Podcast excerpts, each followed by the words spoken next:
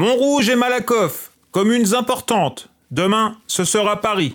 Veulent assurer l'hygiène à leurs habitants et font placer les ordures ménagères dans des boîtes hermétiques. Mais elles viennent à Arcueil, à la gare des marchandises, sur des wagons séjournant des journées entières, déverser en plein vent tous les miasmes et les microbes gênants. Arcueil devient le dépotoir des environs.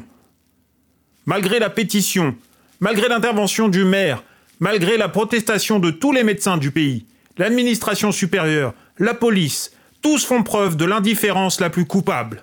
Le déversement continue de plus belle et les mouches infectieuses envahissent les habitations et les cités ouvrières pour familles nombreuses proches de la gare. Elles gagnent chaque jour du terrain.